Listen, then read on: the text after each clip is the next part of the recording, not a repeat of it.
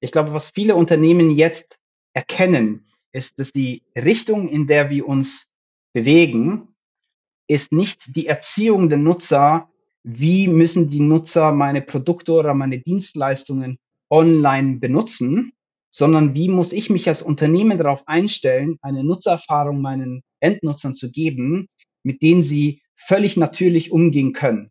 Herzlich willkommen zum Visual Makers Podcast. Ich bin Lilith. Und ich bin Alex. Und wir unterhalten uns jede Woche rund um das Thema No-Code.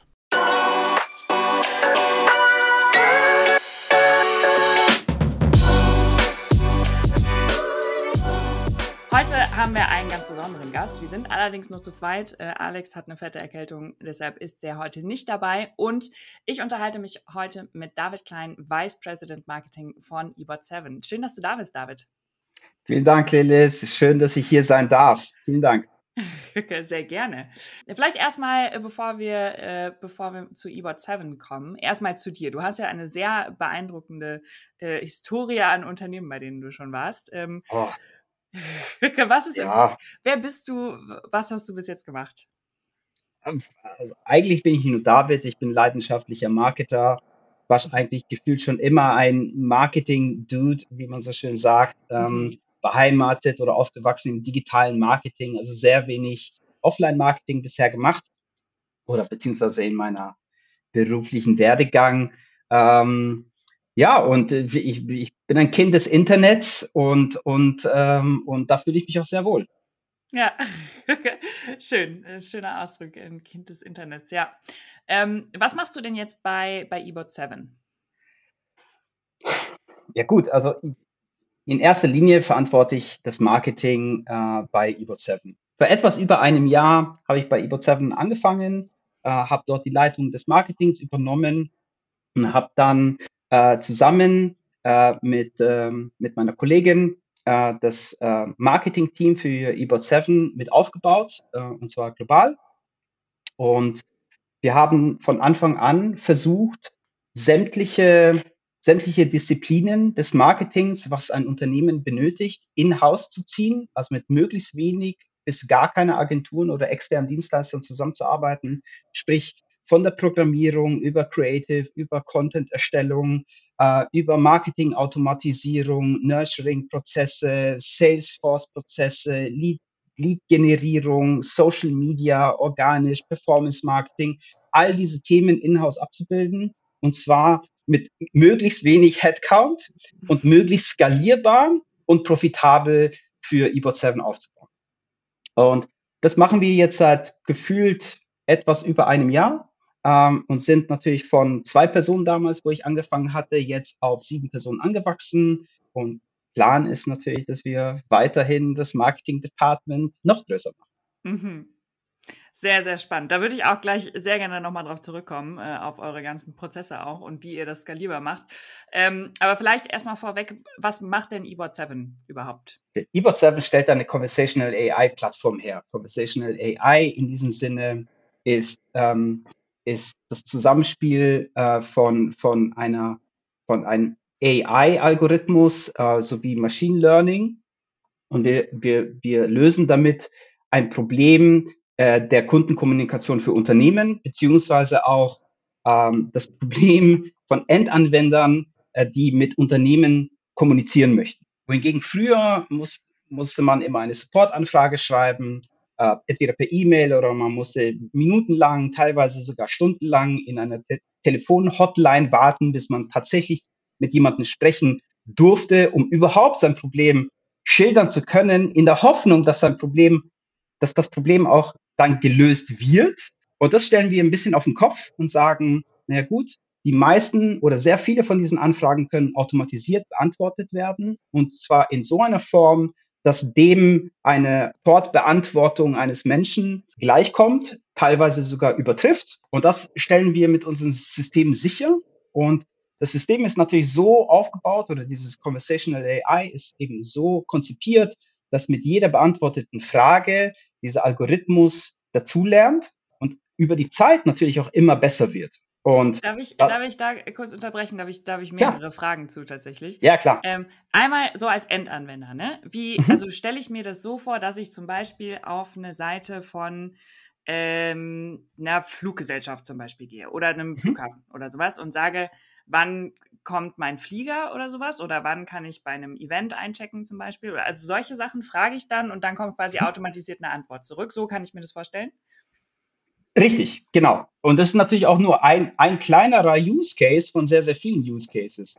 Letzten Endes, letzten Endes kann man Conversational AI für jegliche Art von Kommunikation ver, äh, verwenden. Je nachdem, mit welchen Informationen das System füttert, kann das System äh, automatisiert auch antworten. Ist man jetzt natürlich eine, eine Flughafengesellschaft und möchte ähm, seine Timetable den Flughafenbesuchern zur Verfügung stellen, kann man genau diese Informationen einspeisen und unser System ist dann am Ende des Tages in der Lage, einen, einen Besucher genau diese Fragen zu beantworten. Und zwar so, dass in den meisten Fällen der Besucher oder der Nutzer dieser Plattform nur nicht einmal weiß, dass er überhaupt mit, einem, mit einer Maschine spricht. Mhm. Spannend. Und, und wenn du eben von, von die AI lernt mit jedem Mal dazu, äh, wenn sie mit einem der Kunden spricht, gehört da auch noch, also lernt die selber mit dem Kunden zusammen, je nachdem basierend, was der Kunde für eine Antwort gibt? Oder ähm, kommt da auch nochmal das Unternehmen ins Spiel, wo ich dann zum Beispiel angeben muss, das ist eine richtige Antwort oder eine falsche, äh, um so den Algorithmus zu, zu trainieren? Oder wie lernt die, die KI? Also in erster Linie lernt die KI über, über die Serviceagenten, die da dahinter sitzen und das System anlernen. Das heißt, das, das System versucht die Frage zu verstehen, ähm, errechnet ein, eine Art von Confidence Level, wir nennen das Confidence Level, wie sicher ist sich das System, diese Frage richtig beantworten zu können und spielt demnach oder dem, demzufolge natürlich eine Antwort aus. Diese Antwort muss einen bestimmten ein, ein bestimmtes Confidence Level natürlich erreichen, damit diese Antwort ausgespielt wird. Wird dieses Confidence Level nicht erreicht, wird diese Frage einen echten Menschen natürlich weitergeleitet und der echte Ah, Mensch okay. hilft dem Algorithmus zu sagen, was die tatsächlich richtige Antwort in diesem Falle ist. Tut er das einmal, hat das System das sofort gelernt und wird nie wieder danach fragen, weil, dadurch, weil danach ist das Confidence Level re relativ hoch. Das Smarte daran ist eigentlich, dass man natürlich ein, ein und die gleiche Frage auf 50 unterschiedliche Arten stellen kann. Und wir aber dann den Serviceagenten nicht 50 Mal für jede Art von Frage immer wieder die gleiche Antwort in allen anlernen müssen. Das System versteht die natürliche Sprache und kann die einmal gegebene Antwort immer wieder für sämtliche Fragestellungen dann natürlich immer wieder anwenden. Das Smarte daran ist, dass wir das auch auf 25 Sprachen automatisiert dann auch ausspielen können. Das heißt, der Serviceagent muss nicht zwingend Französisch, Italienisch und Bulgarisch können. Das kann das System von sich aus. Die einmal gestellte Frage kann auf Deutsch erfolgen, die Antwort kann in Englisch erfolgen und ausgespielt wird es dann für, für den Rumänen in der rumänischen Sprache und die Frage wurde natürlich auch in Rumänisch gestellt, als Beispiel. Ähm, und das macht das Ganze sehr smart und natürlich super skalierbar. Ja, weil, weil man dann natürlich nicht mehr in jeder einzelnen Region und in jeder Sprache einen Haufen verschiedener Service-Mitarbeiter benötigt, um dieses System anzulernen. Natürlich wird es dann spannend, wenn man wiederkehrende Fragen natürlich hat. Die Service-Mitarbeiter, die werden weiterhin natürlich benötigt, weil es gibt immer ganz problematische, sehr schwierige Fragestellungen, die nicht automatisiert beantwortet werden können oder vielleicht auch gar nicht vom Unternehmen automatisiert beantwortet werden sollen. Und dafür hat man dann natürlich dann seine hochqualifizierten Service-Mitarbeiter, die dann den Kunden natürlich wirklich an die Hand nehmen können und über ein persönliches Gespräch dann natürlich auch Probleme lösen können. Ja, cool. Also ich meine, das hört sich ja schon mal danach an, dass das auf jeden Fall die, die Service-Mitarbeiter quasi sehr, sehr entlastet im Customer Support, also quasi diesen First-Level-Support, da schon ganz schön viel Arbeit rausnimmt, oder? Also es nimmt natürlich nicht nur Arbeit raus, sondern es nimmt auch sehr viel Frustration aus der Arbeit raus. Ähm, Mhm. Ich glaube, auch in Service-Mitarbeiter, so, so ein ganz klassischer Case ist, ähm, dass man eine sehr hohe Fluktuation hat. Und das ist nicht, weil der Job so anstrengend ist oder weil der Job super schwierig ist oder weil die Leute was Besseres finden, sondern der Mensch ist einfach ein Mensch und man kann die ein und die gleiche Frage auch nur so und so oft immer wieder jeden Tag mit der gleichen Antwort beantworten, bis man irgendwie durch ist. Hm. Und das wollen wir natürlich ein bisschen verhindern. Und zwar nicht nur für den Service-Mitarbeiter, sondern natürlich auch für, für, für den Endanwender. Äh, als Endanwender stelle ich natürlich diese Frage nicht hundertmal am Tag, sondern nur einmal, vielleicht einmal in meinem Leben. Und natürlich erwarte ich dann mit dem Unternehmen oder vom Unternehmen, mit dem ich spreche, eine hochqualifizierte, superfreundliche, superschnelle Antwort zu jeder Zeit. Und wenn es an einem Sonntag um drei Uhr in der Nacht ist, möchte ich eigentlich wissen, ob ich meinen Handyvertrag jetzt verlängern kann oder nicht. Und egal wie pumpig ich dabei bin, erwarte ich trotzdem eine super freundliche äh, Antwort vom Unternehmen. Und das können wir natürlich automatisieren und das können wir ausspielen. Ah, spannend. Okay, also es ist auch ein, auch ein Take in beide Richtungen quasi, dass ihr einmal das, das Leben von Endanwendern vereinfachen oder verbessern wollt, quasi was den Customer Success angeht und aber auch auf der anderen Seite glücklichere Customer Success Mitarbeiter habt.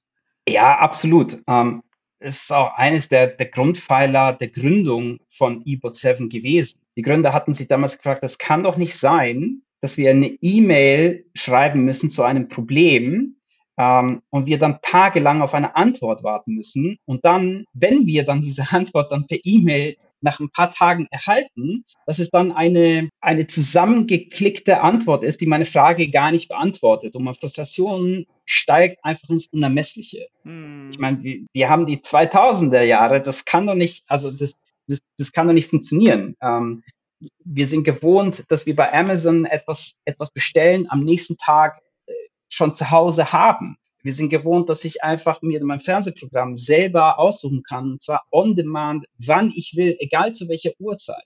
Wieso kann ich da nicht einfach bei einem Unternehmen einen Support erfragen und mir wird sofort geholfen. Und zwar egal zu welcher Uhrzeit, egal in welcher Sprache und natürlich mein Problem am Ende des Tages auch wirklich gelöst. Und nicht nur, okay, ich habe verstanden, dass das Unternehmen jetzt meine Anfrage erhalten hat. Das ist irgendwie nicht, das ist nicht so cool. Hm, ja, ich hatte die Situation in den letzten äh, drei Wochen oder so, glaube ich, nochmal zweimal, wo ich ein paar Tage auf eine E-Mail warten musste, einfach nur auf eine simple Support-E-Mail. Ähm, ja, also ich fühle das Problem sehr nach. Ähm, was sind denn äh, typische Use Cases von euren Kunden? Also gibt es da, gibt's welche, die du besonders spannend findest vielleicht auch? Also vorstellen kann ich mir als Marketer sehr, sehr viel. Ich glaube, ich glaube, ein Use Case, wo wir, wo wir noch gar nicht sind, der aber in Zukunft sehr, sehr spannend sein wird, ist, glaube ich, die persönliche, also der, der, der persönliche Chatbot oder meine persönliche Experience im Netz. Ich kann dir mal ein Beispiel geben. Wie wäre es denn, wenn die meisten Anfragen, die ich persönlich erhalte, gar nicht als Unternehmen, die ich persönlich erhalte, äh, von meinem eigenen Bot, der meine Persönlichkeit natürlich kennt und weiß, wie ich antworten soll und wie ich Termine einrichte, dass dieser Bot mir am Ende des Tages dann helfen kann es wird eine Anfrage mir gestellt zu einem Termin, kannst du denn am Donnerstag um 14 Uhr diesen Termin wahrnehmen? Und ich muss diese Frage gar nicht bei mehr beantworten, weil mein Bot das eigentlich schon für mich tut. Und ich glaube, das ist so ein bisschen die, die, die, die, die Spielwiese, wo wir uns irgendwann in Zukunft hin entwickeln werden. Gleichzeitig ist es aber auch so, das ist eigentlich unsere aktuelle Spielwiese, wo gerade sehr viele Unternehmen nachdenken, wie sie das für ihr eigenes Unternehmen nutz, nutzen können. Und zwar auf einer Ebene, die nicht nur mich selber betrifft oder nicht ein Bot, der nur eine einzige Person äh, abdeckt, sondern ein, eine Conversational AI Experience, also eine Konversationserfahrung mit ihren Endanwendern, die teilweise in die Hunderttausende gehen, also Hunderttausende von Kontaktpunkten, die man jeden Monat für Monat mit seinen eigenen Kunden hat. Wie können wir ein Erlebnis schaffen, das so gut ist, dass jeder, jede einzelne Person, die eine Kontaktaufnahme hatte, am Ende des Tages wirklich mit mir und mit meinen Antworten und mit mir als Unternehmen zufrieden ist. Und ich glaube, das ist ein riesen, ein Riesenproblem heute, wofür es eine Lösung gibt. Immer mehr Unternehmen erkennen das. Und spannender wird es dann, wenn man dann hergeht und sagt, okay, jetzt haben wir zwar einen Kommunikationskanal geschaffen, mit dem wir uns halbwegs automatisiert unterhalten können oder wir als Unternehmen unsere Kunden sehr viel weiterhelfen können.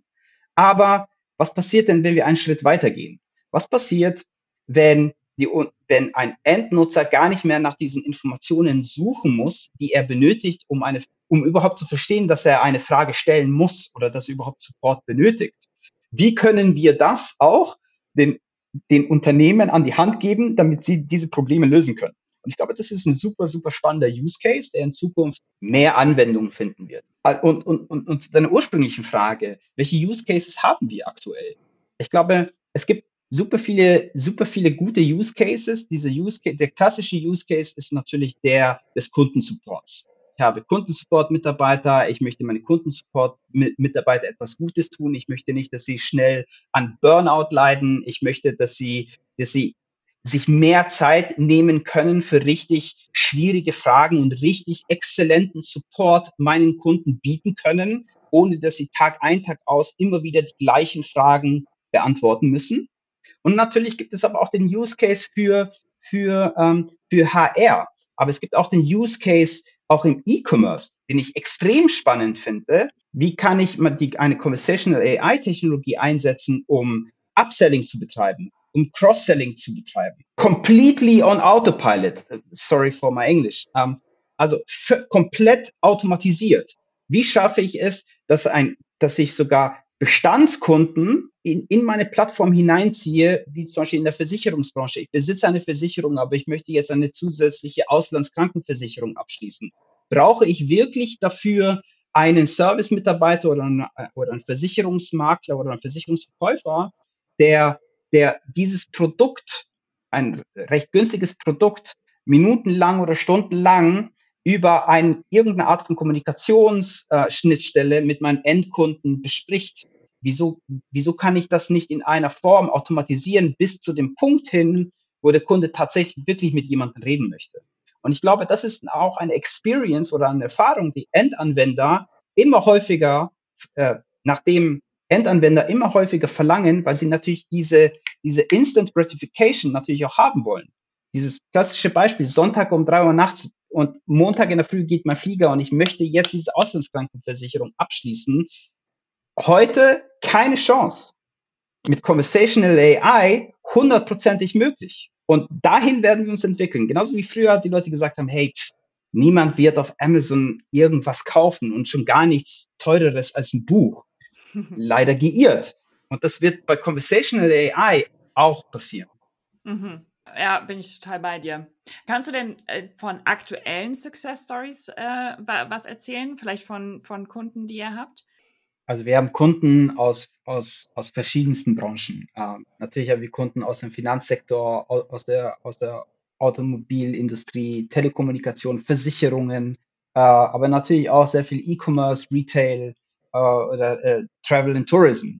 Typische Kunden, die wir haben, sind Audi, äh, HDI-Versicherungen, ähm, ADAC oder auch Lavu, aus, aber auch typischerweise aus ganz unterschiedlichen Branchen, ähm, wie aus, aus der Finanzbranche, aus der Automobilbranche haben wir Kunden, Telekommunikation, Versicherungen, äh, aber auch aus, auch aus dem E-Commerce und auch, auch, und auch aus dem Retail-Bereich, äh, sowie Travel and Tourism auch natürlich auch. Und also, durchschnittlich dann auch, auch relativ große Kunden? Es kommt darauf an, wie man das definiert. Ja, wir haben sehr große Kunden, äh, aber wir haben auch ähm, mittelständische äh, Unternehmen, äh, die bei uns sehr gut aufgehoben sind und uns und auch mit unserer Lösung sehr, sehr zufrieden sind. Targetet ihr hauptsächlich den Dachmarkt oder ähm, seid ihr auch international schon unterwegs?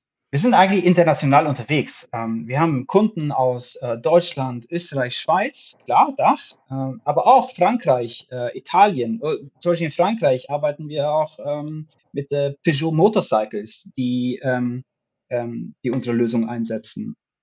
Und äh, natürlich auch äh, in, in England und ähm, aus sehr vielen anderen europäischen Ländern auch, ja. Are Chatbots uh, still a thing? Also der Markt wird ja relativ groß vorausgesagt. Ähm, was, wie siehst du das? Was sagst du dazu? Das sehe ich ehrlich, um ehrlich zu sein, genauso. Chatbots is still a thing. Ähm, aber ich glaube, wir müssen ein bisschen differenzieren, was tatsächlich oder was wirklich ein Chatbot ist. Ein Chatbot im, im, im, im übertragenen Sinne oder so, wie es viele Leute verstehen, ist, das ist dieses kleine runde Bubble rechts unten auf irgendeine Webseite und da klicke ich dann drauf und dann kann ich irgendwie chatten.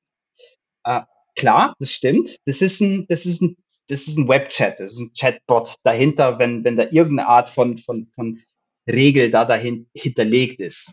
Aber das, was der Chatbot eigentlich ist, ist die, Tech die darunterliegende Technologie, die Technologie, wie kommuniziert wird. Ob ich das über einen Webchat mache oder über WhatsApp oder Telegram oder E-Mail oder Voice oder egal über welchen Kommunikationskanal hinweg.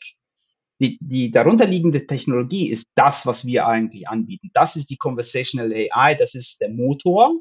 Und diesen Motor, den können wir in, in, in egal welche, äh, in egal welches Vehikel einsetzen und dort kann es dann benutzt werden. Und dann nochmal zusammengefasst, ähm, wann sollten denn Unternehmen jetzt Chatbots einsetzen oder eine Conversational AI einsetzen? Also ab, ist das ab einer bestimmten Größe oder ab einem bestimmten Use Case? Nein. Was würdest du da sagen?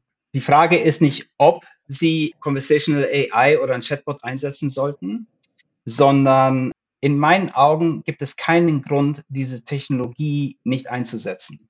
Diese Technologie ist so wie, so wie Bilder im Internet oder so wie E-Mail. Also es ist essentiell für die Nutzung im Internet. Das, was Menschen kommunizieren über Sprache und oder über, also über verbale Sprache oder, oder schriftlich, also geschrieben. Und das wird sich über kurz oder lang online auch nicht ändern. Und das, was ich glaube, viele noch nicht so verstanden haben oder, oder anders. Ähm, ich glaube, was viele Unternehmen jetzt erkennen, ist, dass die Richtung, in der wir uns bewegen, ist nicht die Erziehung der Nutzer, wie müssen die Nutzer meine Produkte oder meine Dienstleistungen online benutzen, sondern wie muss ich mich als Unternehmen darauf einstellen, eine Nutzererfahrung meinen Endnutzern zu geben, mit denen sie völlig natürlich umgehen können. Und die natürlichste Art, mit irgendeinem System umzugehen, ist mit diesem System einfach zu sprechen. Ich muss also nicht lernen, wie suche ich am besten in einer Suchmaske, damit ich das Ergebnis erhalte,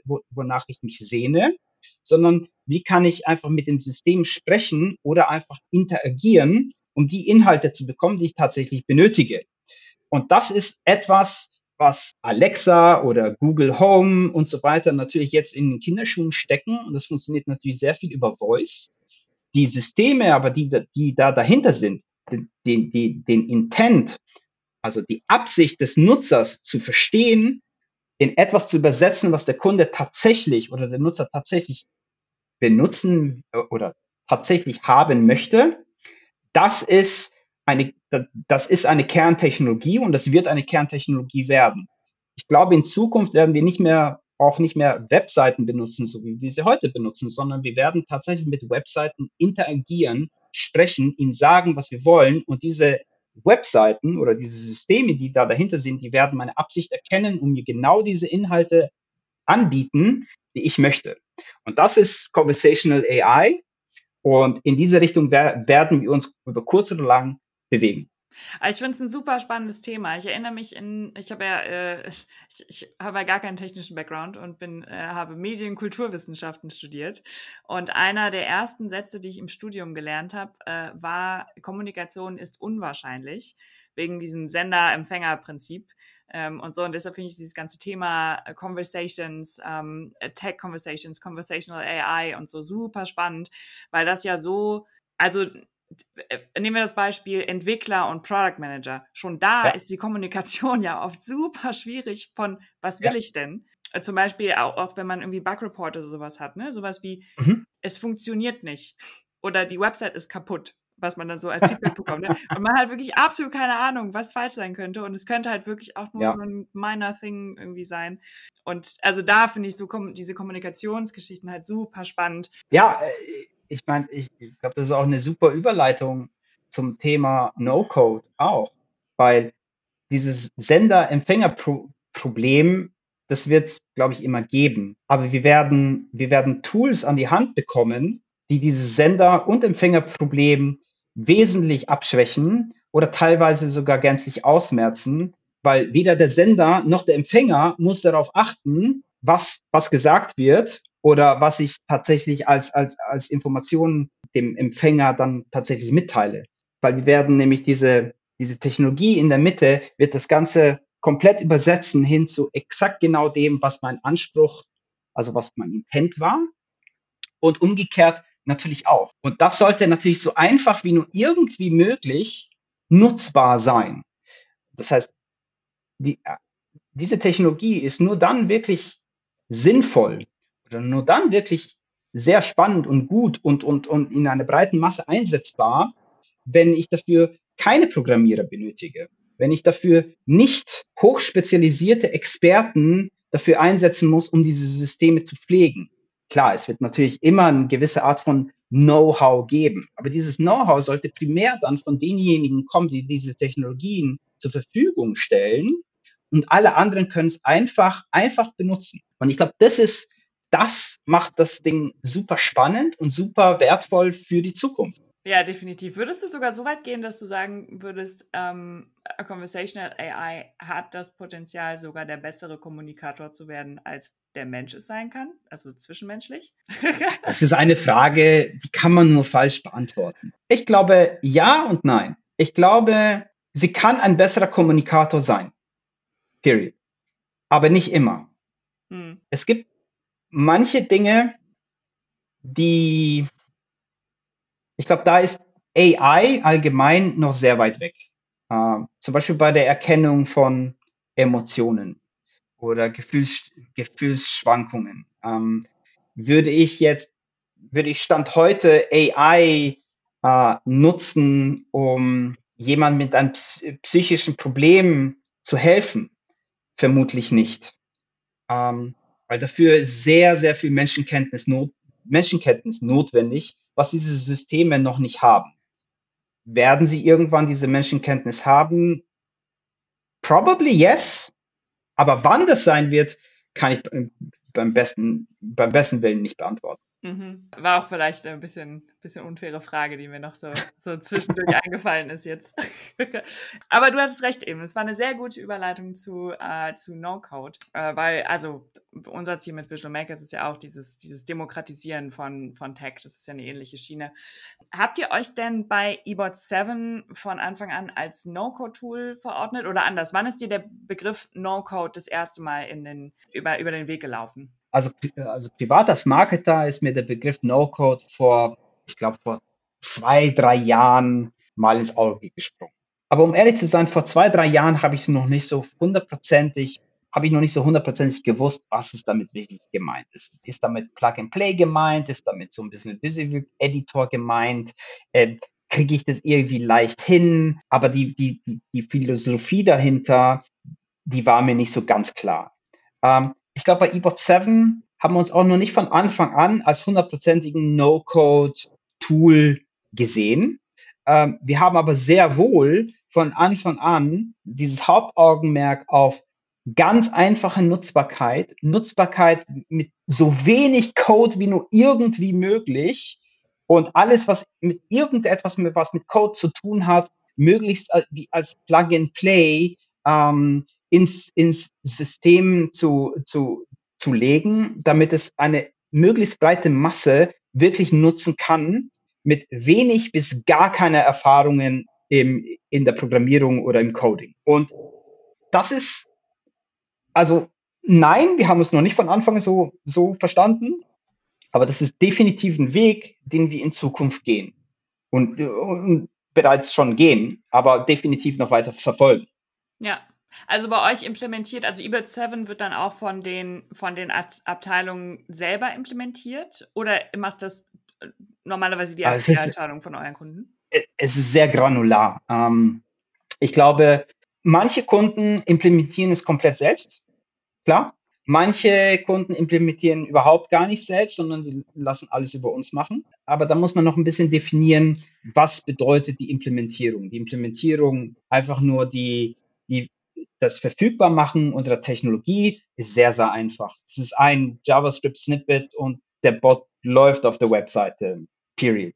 Möchte ich ähm, je nach Komplexität unseres Produkts oder Komplexität der verschiedenen Integrationen in unser Tool, ob man jetzt natürlich Salesforce damit integrieren will oder irgendeine Art von Legacy-System. Also kurz ähm, bei, bei Sales, wenn du sagst Salesforce mit integriert, dann heißt das, wenn ich ähm, als, als Endanwender, als Kunde quasi auf, die, auf eine Website gehe und dann mich mit, mit dem eBot 7 Plugin quasi unterhalte ja. Äh, und dann werde ich quasi direkt in Salesforce gespeichert. Das meinst du? Nicht unbedingt. Also jetzt als Marketer würde ich eher, würde ich jetzt eher eine andere Journey ähm, oder fällt mir eine andere Journey ein und zwar ich mache ein Matching, okay, kenne ich diese Person überhaupt? Ähm, wie viele Seiten hat diese Person sich schon angesehen? Wenn er eine bestimmte Seite als sich angesehen hat, dann möchte ich ihm vielleicht die Frage anders beantworten, als wenn er die Seite noch nicht gesehen hat oder wenn er schon einen Use Case, zum Beispiel also einen Use Case schon heruntergeladen hat, aber noch keine Demo bei uns hatte, dann versuche ich ihn natürlich in eine Demo abzusellen. Also es ist sehr, sehr granular, ähm, was wir da machen können. Und je nach Granularität oder je nach Komplexität benötigt man dafür natürlich heute immer noch äh, ein wenig Ressourcen. Äh, jedes System lässt sich un unglaublich komplex einfach aufziehen und so natürlich auch in unserem Falle. Aber das System heute kann man auch extrem einfach nutzen. Äh, und ich glaube, das ist, ähm, ich glaube, das ist auch sehr, sehr spannend, auch für, auch für No-Code. Und wir haben auch schon ähm, sehr viele Neuerungen auf den Weg gebracht, das sehr viel mehr Integrationen ermöglicht und zwar komplett ohne Code, ohne Integration. ist einfach ein Button-Klick, das ist da. Ähm, und darauf sind wir sehr stolz und, ähm, und diesen Weg, den werden wir natürlich weitergehen. Nutzt du denn selber No-Code-Tools in deinem Alltag? Ja, eigentlich schon. Eigentlich schon.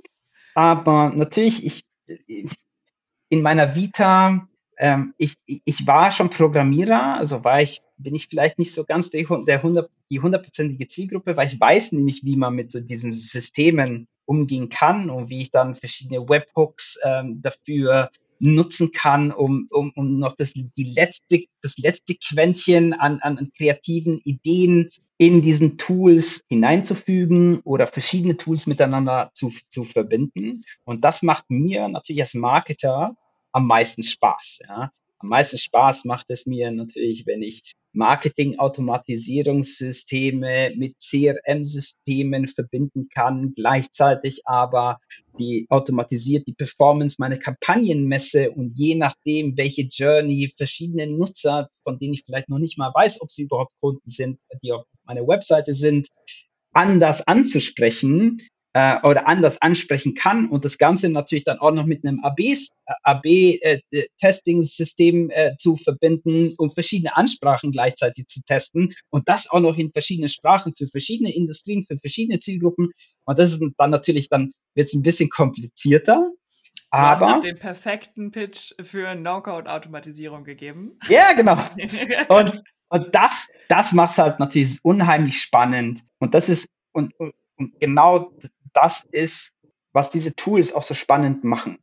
Denn diese Komplexität, ab irgendeinem Punkt, steigt da kein Mensch mehr durch. Diese Komplexität muss man irgendwie vereinfachen und da kommen genau diese No-Code-Tools äh, zu Hilfe oder sind eigentlich der perfekte Einsatz, genauso wie du es gesagt hattest, um diese Tools miteinander zu verbinden und wirklich tolle Experiences zu schaffen, in Kombination mit, e mit der eBot 7 Conversational AI Plattform, damit jeder glücklich nach Hause geht, jeder die richtigen Fragen ähm, beantwortet bekommt oder seine Fragen richtig beantwortet bekommt, schnell beantwortet bekommt, egal in welcher Sprache. Und ja, das, das macht ziemlich cool, finde ich. Aber was, was für Tools nutzt du denn in, in deinem Alltag? Also benutzt du sowas wie, wie Miro, okay, Salesforce haben wir jetzt schon angesprochen und ähm, benutzt du irgendwas, um die, um die zu connecten oder schreibst du die Webhooks wirklich selber und steuerst sie dann mit einem Skript an? Oder wie? Oh, da, da nutze ich tatsächlich viele. Ähm, also wir nutzen Miro, wir nutzen Asana, wir nutzen ähm, äh, Trello-Boards, wir nutzen äh, die Google Whiteboards oder Jamboards, äh, wie sie nicht heißen, ähm, Google Meet, äh, Slack, äh, alles irgendwie integriert. Assembly äh, ist da auch noch irgendwie mit drin. Und dann natürlich nutzen wir ähm, Salesforce als No-Code-Tool jetzt ähm, verkaufen, also, ist schwierig. Ist auch generell, also äh, ich muss sagen, ich finde den Begriff No-Code-Tools generell schwierig, weil ich, also ich komme ja auch aus der Automatisierung, also ich dachte ja am Anfang No-Code ist Automatisierung ja. Code, äh, bis ich dann gelernt habe, dass dann, also auch durch Alex, mein, mein Mitgründer, äh, der leider jetzt nicht hier sein kann, der halt auch Produkte mit No-Code baut. Und das, ähm, ja. und dadurch, dass man ja diese ganzen Tools miteinander verbindet, verschwimmt halt ja. diese Grenze super schnell zu, was ist denn jetzt No-Code und, und was nicht. Und letztendlich ja, sage ich immer gerne, es ist wie so eine, wie so eine zusätzliche Sprache, Programmiersprache, die einfach sehr viel Leuten, sehr viel mehr Leuten zugänglich ist. Absolut. Ich verwende Tools, die mit No-Code überhaupt nichts zu tun haben. Aber genau in diesem Falle nutze ich andere No-Code-Tools, wie zum Beispiel Zapier, mit denen ich genau diese Tools dann miteinander verbinden kann. Ähm, um genau die Dinge zu tun, die ich von denen möchte, ohne dass ich eine einzige Zeile Code dafür schreiben muss, aber trotzdem die Komplexität dieser Plattformen nutzen kann und zu meinem Vorteil einfach. Wenn wir nochmal zurück zu eBot 7 gehen, was ist denn bei euch für die, für die nächsten zwölf Monate geplant? Oder was, was sind die nächsten Milestones? Ähm, genau, hm. was ist der Plan? Also wir arbeiten ja seit, ähm, ähm, seit einiger Zeit auch an unserer Next-Gen-Plattform, was auch eBot 7 Conversational AI, äh, also für die eBot 7 Conversational AI-Plattform. Und diese Next-Gen-Plattform, die wird natürlich sehr viele Funktionalitäten, die wir heute auch schon anbieten, sehr viel einfacher nutzbar machen plus zusätzliche neue Funktionalitäten anbieten, wie eben die vorher, vorhin erwähnten äh, Multi-Language ähm, Approach ähm, No-Code-Anwendungen mit anbinden. Sehr viel mehr Integrationen werden, werden wir äh, über diese Next-Gen-Plattform anbieten und so weiter. Ich glaube, das ist natürlich ähm, der Ausblick der nächsten zwölf Monate. Gleichzeitig ist es aber auch so, dass wir unsere Plattform einem wesentlich größeren Publikum zur Verfügung stellen wollen. Wir wollen unsere Plattform so bauen, dass sie möglichst einfach nutzbar und einsetzbar ist. Und zwar nicht nur von großen Unternehmen, sondern von allen Unternehmen, die genau diese Problematik haben, einfach einen guten Customer Support oder einen guten Kundensupport anzubieten, und natürlich auch ihre Pläne haben, zu sagen, okay, wir, wir, wir würden gerne expandieren, wir würden gerne mehr, mehr abbilden über diese Conversational AI. Wir wollen unseren Kunden oder auch vielleicht auch potenziellen Kunden einfach eine richtig gute Kundenerfahrung oder Experience bieten. Und aktuell oder beziehungsweise in der Vergangenheit war es so, dass es meistens nur großen Firmen vorbehalten waren, weil es ein, ein, ein, eine Hürde gab, eine Einstiegshürde, entweder ähm, über Know-how oder über Ressourcen, die man dafür allokieren muss oder weil man eben nicht genügend, einfach selber nicht genügend Servicepersonal hatte oder gar nicht wusste, wie man das am besten skalieren kann. Und diese Hürde wollen wir einfach minimieren mit unserer Next-Gen-Plattform und das halt eben dadurch ein möglichst einem größeren Publikum zur Verfügung stellen oder einen größeren Kundenkreis zur Verfügung stellen. Und wann wird die gelauncht, die NextGen-Plattform? NextGen ist da. Was wir jetzt mit NextGen machen, ist, wir machen NextGen jeden Tag einfach ein Stückchen besser. Immer besser, immer besser, immer besser. Wir integrieren mehr Tools, mehr Funktionalitäten, mehr Integrationen, noch einfachere No-Code, ähm, Anbindungen. Ähm, und das, äh, das bieten wir jetzt ein möglichst großes Publikum an. Wie und wo, also wir verlinken natürlich auch nochmal alles in den, in den Show Notes, äh, was wir jetzt besprochen haben, auch der LinkedIn-Profil und About 7 natürlich und so verlinken wir alles nochmal in den Show Notes. Aber trotzdem, erzähl uns doch nochmal kurz, wie und wo kann man euch finden, wenn man mehr über About 7 und dich erfahren möchte. e-bot7.com. Das ist unsere Webseite, dort gibt es die meisten Informationen zu uns, zu uns als Unternehmen, zu uns, zu unserer Lösung und unseren Produkten. Und natürlich haben wir auch eine ganze Menge an sehr informativen Artikeln, die bei uns in, in unserem E7 Insider stehen, zu allen möglichen Use Cases und natürlich auch zu allen möglichen äh, Ausblicken, was die Zukunft für Conversational AI, ähm, was die Zukunft sein wird oder woran wir glauben, was eintreten wird. Ähm, also es lohnt sich auf jeden Fall, da mal reinzuschauen. Perfekt. Verlinken wir äh, in den Shownotes. David, es war äh, super, super schön, dass du da warst. Hat sehr viel Spaß gemacht, ähm, das Gespräch. Und äh, genau, ich bin sehr gespannt, ähm, eBot 7 auf der weiteren Reise zu verfolgen. Danke, Lilith. Vielen, vielen Dank, dass ich hier sein durfte. Vielen Dank, dass ich ein paar, dass ich eure Fragen, deine Fragen natürlich äh, beantworten konnte. Und schade, dass ich den Alex nicht treffen konnte. Ähm, aber vielleicht ein nächstes Mal. Genau, das ja, machen wir. Super. Danke dir. Vielen Dank. Wenn dir diese Folge gefallen hat, dann freuen wir uns sehr, wenn du uns ein paar Sternchen in der Apple Podcast App dalässt oder uns eine Review schreibst. Das hilft uns nämlich gefunden zu werden. Und wenn du mehr über No-Code erfahren möchtest, dann schau doch gerne auf unserer Website visualmakers.de vorbei. Ansonsten freuen wir uns, wenn du auch in der nächsten Folge wieder dabei bist. Bis zum nächsten Mal.